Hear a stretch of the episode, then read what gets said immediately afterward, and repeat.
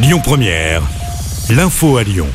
Bonjour à toutes et à tous. Dans l'actualité à Fézin, la grève se poursuit. Il y a un réel blocage entre les grévistes et la direction. La préfecture a décidé donc de prolonger jusqu'à samedi les mesures mises en place pour faire face aux difficultés d'approvisionnement dans les stations-service. Ces stations du Rhône sont réapprovisionnées pour les véhicules professionnels. Le père Rivoire reste en France. La justice a rejeté sa demande d'extradition. Le père Johannes Rivoire est accusé d'agression sexuelle sur des mineurs inuits au Canada. Des faits qui remontent aux années 70. Les autorités canadiennes vont essayer de trouver d'autres solutions pour le juger chez eux. Leur demande a été rejetée car la loi française interdit l'extradition de ses citoyens. Il ne peut pas non plus être jugé en France. Les faits étaient trop anciens. Le prêtre qui habite à Lyon est visé par un mandat d'arrêt canadien. Il a toujours nié les faits. C'était il y a 50 ans, jour pour jour, un avion qui assurait la liaison Lyon-Bordeaux en passant par Clermont-Ferrand s'est craché du côté de Noir-Étable après avoir percuté le Mont Picot. Le drame fait 60 morts, 55 passagers et 5 membres d'équipage. 6 personnes, dont deux enfants, survivent au crash. Des commémorations ont lieu le week-end dernier, notamment via un dépôt de gerbes devant la stèle dédiée au Mont Picot.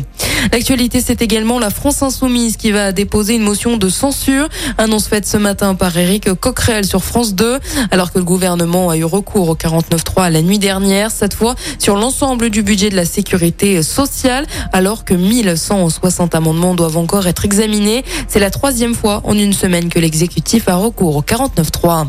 Le président Emmanuel Macron, lui, a été interviewé sur France 2 hier soir pour parler politique intérieure. Le chef de l'État est notamment revenu sur l'inflation, la hausse du prix de l'énergie ou encore la réforme des retraites.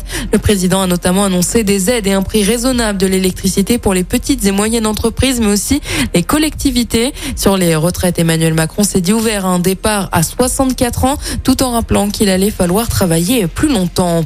On termine avec un mot de sport. Ce n'était pas arrivé depuis 5 ans. Les supporters lyonnais vont pouvoir assister à l'Olympico le 6 novembre prochain à Marseille. Les matchs se jouaient depuis plusieurs années à huis clos à cause des risques de débordement entre les supporters. Mais la préfecture des Bouches-du-Rhône a rendu sa décision. 200 supporters lyonnais auront la possibilité d'assister au match à Marseille, rencontre qui fera figure de test.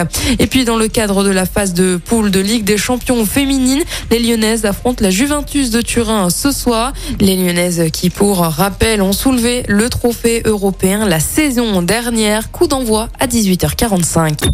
Écoutez votre radio Lyon Première en direct sur l'application Lyon Première, lyonpremière.fr et bien sûr à Lyon sur 90.2 FM et en DAB+. Lyon Première